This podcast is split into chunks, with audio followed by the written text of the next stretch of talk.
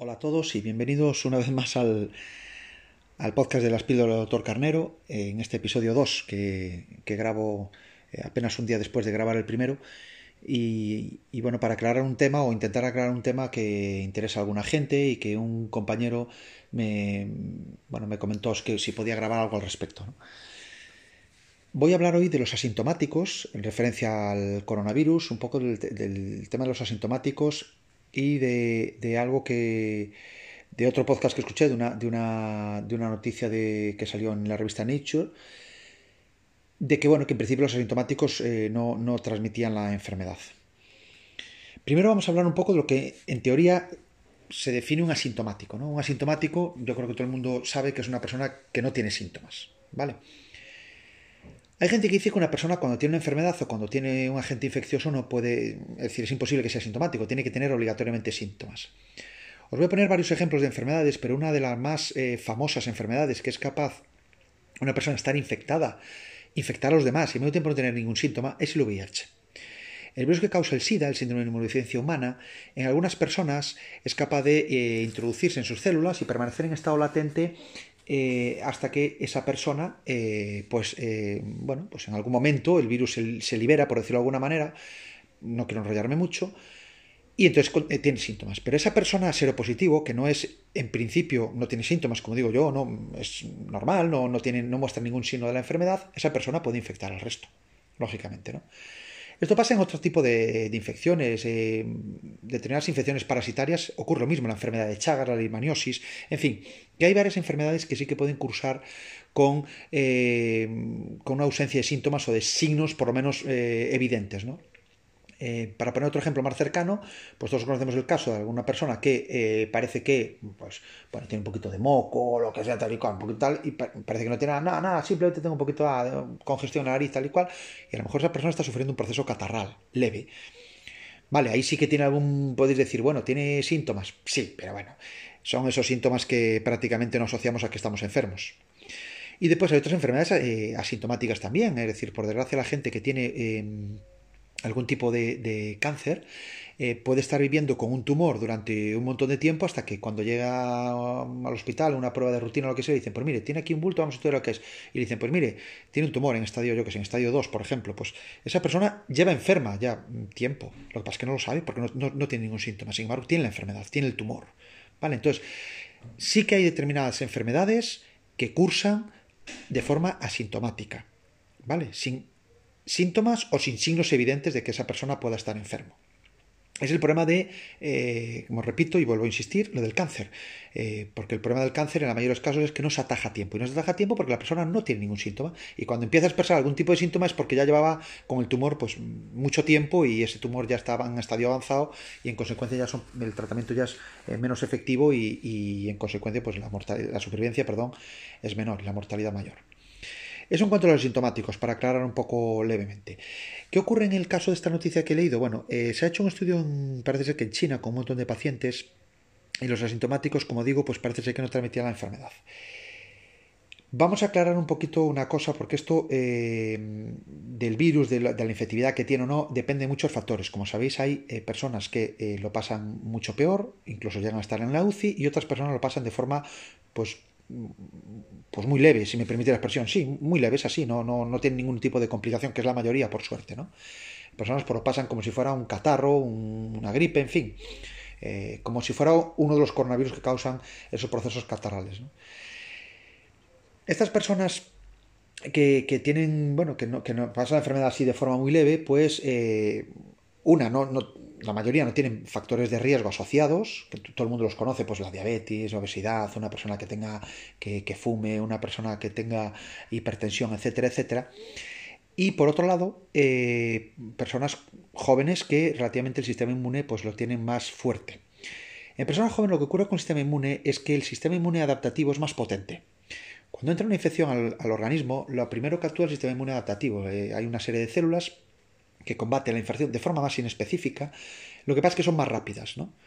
Es por decir así, pues que cuando hay un problema, mmm, yo qué sé, pues va la, la policía rápidamente a ver qué pasa. Y a lo mejor la policía ya es capaz de atajar el problema. ¿Vale? La policía, pues bueno, no es muy específica de un determinado tipo, pero cuando el problema se hace mayor, pues ya tienen que llamar a los antidisturbios. Tardan más en llegar, pero son más eficaces porque el problema al que se enfrentan ya lo conocen mejor. A lo mejor el, ejemplo no es muy afortunado, perdonad, disculpa si alguna vez el ejemplo no, no es del todo correcto, pero bueno, es lo que es primero que se me ocurría. Entonces, en la gente joven vamos a asociar que la policía normal es la primera que la primera va a la infección y puede atajarla rápidamente. Eso sería pues, el sistema de macrófagos, eh, las, las, los natural, las células natural killer y, y en última instancia las IgM eh, y después la IgG, que es la especializada. ¿Vale? los antidisturbios especializados, que es la que en teoría, esos IgG son las que después nos protegen frente a infecciones futuras relacionadas con el mismo microorganismo, ¿no? ya son específicos. Ya cuando viene ese mismo microorganismo ya están, ya están esas, esas células eh, al tanto y ya liberan esas inmunoglobulinas G específicas que neutralizan obviamente mucho antes al virus o al agente infeccioso porque son más específicas, como bien he comentado. ¿no? Vale. Una persona cuando es asintomática, eh, repito, puede venir porque o bien el virus entra con muy baja carga, con muy baja carga, con lo cual al entrar muy pocas partículas virales, pues para el sistema inmune no hay ningún problema, no es lo mismo que a una manifestación vaya cuatro personas que que vayan 10.000, entonces, e, el sistema inmune, al entrar muy poca carga viral, eh, lo neutraliza muy rápido, con lo cual, pues esa persona, pues nada, eh, asintomática total. Y entonces, en consecuencia, es normal que no transmita la enfermedad. Poca carga viral, en consecuencia, pues pocos virus también podría expulsar al medio externo, ¿no? Con lo cual, yo, en, esa teoría, bueno, esa teoría, ese estudio que hay, lo comparto totalmente, claro que sí, pues efectivamente es así. En otra ocasión, asintomáticos, puede ser porque neutralicen la infección muy rápido y de, forma que, bueno, pues apenas tiene síntomas, porque, porque a los pocos días está el sistema inmune dándole caña a, a esos virus y en consecuencia ningún problema. ¿Por qué dan PCR positiva? Cuando eh, los virus penetran, hay en algunas ocasiones que eh, no entran solamente, vamos a ver, pueden entrar virus o pueden entrar en, partículas virales, eh, trozos de virus, para que me entendáis, ¿vale? Obviamente esos trozos de virus pueden dar en una PCR positivo, pues pueden dar, siempre y cuando el trozo de virus que entren sea su material genético, porque repito, en una PCR se analiza el material genético, no se mira ninguna proteína, se mira material genético. Entonces, eh, si entran partes de virus y entre esas partes entra material genético, os puede dar una PCR positiva y esa persona pues también será sintomático realmente porque no, no, tiene ningún tipo de, virus en el cuerpo que lo pueda estar provocando esa infección. Y ahora me voy a enrollar un poquito más, porque a raíz de esto de los asintomáticos, eh, yo también aporto eh, otro, otro artículo. Y este artículo es de unos investigadores de aquí, del Instituto de, de Investigación de Barcelona, quiero recordar, ¿no? publicado. Veréis, el coronavirus recibe el nombre porque la envuelta del virus está compuesto por unas pequeñas proteínas que le dan forma de corona. ¿Vale? Que le dan ese aspecto, perdón, esa forma no, ese aspecto de corona. Esa proteína se llama proteína S. Proteína de la espícula, S de espículo, ¿vale? en inglés, obviamente. Esa espícula tiene dos partes. Una parte que está dentro de la membrana y otra parte que está fuera. Para que me entendáis, es como si la parte que está dentro de la membrana fuera la raíz de una planta y la membrana que está fuera fuera la planta en sí. Lógicamente yo no veo lo que está dentro, porque está dentro de la tierra, la raíz digo. Veo lo que está fuera. Pues la parte que está fuera de la planta se llama proteína S1 y la parte que está dentro de la membrana del virus se llama S2. ¿Vale? Repito, la raíz. Esa proteína S1, está por tanto la proteína S1 como la S2 obviamente está codificada por material genético. Y esa proteína es muy importante para la unión de los virus a los receptores AC2 de las células. Eh, un receptor mm, que por eso los hipertensos tienen mayor riesgo porque es un, receptor eh, relacionado con la enzima convertido a angiotensina. ¿vale? Por eso algunos tratamientos de, contra, el, contra la hipertensión eh, pues bueno, ayudan a, combatir la infección. A combatir no, a, a, que la infección entre con menos fuerza. ¿Por qué? Porque hay algunos medicamentos que precisamente, algunos medicamentos antihipertensivos, que se unen a esos receptores AC2. Con lo cual, si un receptor AC2 no se puede unir el virus, en consecuencia el virus no entra y al no entrar en la célula no se puede multiplicar. Vale, pero vamos al grano, eh, que me enrollo mucho, lo sé. Esa, esa proteína S1 que se codifique, se codifica en el virus, al virus no le interesa realmente provocar, en general, esto hablo en general de cualquier parásito intracelular obligado, cualquier parásito.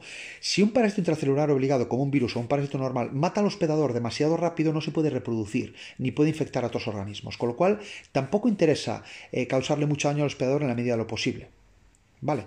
Entonces, una de las estrategias que está siguiendo el coronavirus para poder diseminarse eh, a más gente y al mismo tiempo no causar tanto daño al hospedador, para que este hospedador no muera y, con, en consecuencia no poder transmitir eh, la infección a, otras personas, es que en el material genético hay determinados errores en el material genético del virus que se llaman delecciones, que es que eh, mm, bueno, borran, eliminan trozos de esa proteína S1, ¿no? Es decir, ¿recordáis las, eh, y ahora voy a hacer otro ejemplo. ¿Recordáis lo que os dije del manual de instrucciones? Bueno, vosotros imaginaos que hay un libro de 100 páginas que codifica, o perdón, que tiene instrucciones para hacer una mesa. Y que esos manuales de 100 páginas yo le quito dos páginas al azar. Sigo teniendo el resto, pero me faltan dos páginas. Entonces, bueno, apaño como puedo eh, esos trozos que faltan. Digo, bueno, pues esto creo que se hace así, o creo que es así. Pero realmente el mueble que me va a quedar no va a ser... Eh, fidedigno a las instrucciones porque no he podido seguirlas al 100%. Pues esto es lo mismo. La proteína no, podido, no, se ha podido codificar correctamente porque faltan partes de, ese material genético que codifica para esa proteína. En consecuencia, esa proteína defectuosa eh, se libera. No, no, se libera en partícula viral, sino que se libera eh, de forma soluble, se libera al torrente sanguíneo. Esas proteínas, esas proteínas, lo que van a hacer es unirse también a los receptores S2, a los receptores AC2 si se une, obviamente, esto, esto por lógica, si se une una proteína S2, S1 soluble a un receptor AC2, no se va a poder unir la partícula viral. Es decir, si hay una puerta de entrada que solo cabe una persona y estoy yo, no puede entrar otro, lógicamente. Pues esto es lo mismo. En consecuencia, al no poder unirse el virus, porque está unida a esa proteína defectuosa soluble que se expulsó al medio, pues el virus no puede entrar, no se puede replicar, con lo cual la infección es muchísimo más leve. Sigue siendo la persona infectiva, pero, y sigue teniendo, puede tener síntomas, pero la persona no tiene unos síntomas tan graves. En consecuencia, esa persona sobrevive, si me permitir la expresión, eh, no, quiero, no quiero tampoco, pues, con esto parecer insensible, pero sobrevive y puede transmitir la infección a otra persona. Y el virus, eh, lógicamente, esta estrategia la sigue porque le interesa reproducirse. Un virus está para reproducirse nada más. Un virus fuera de, un organismo eh, no sobrevive. Es un parásito intracelular obligado. Entonces este estudio salió y demuestra eh, esa, teoría. Entonces, otra prueba más de que eh, en esta segunda ola, que parece que, bueno, que tampoco hubo tanto colapso del sistema sanitario, ni hay tantas personas en UCI, ni nada, eh, puede ser precisamente por esta estrategia que está siguiendo el virus para poder infectar a, muchas personas y que las personas, bueno, puedan seguir transmitiendo la enfermedad. ¿Vale? Bueno, pues nada más. Espero que os haya resultado interesante y, también espero no haber, no haber, no haberos aburrido mucho con tecnicismos y que haya quedado todo un poquito más claro. Nos vemos en el próximo capítulo y gracias a todos por, por vuestras opiniones y consejos para ir poco a poco mejorando el podcast. Un saludo.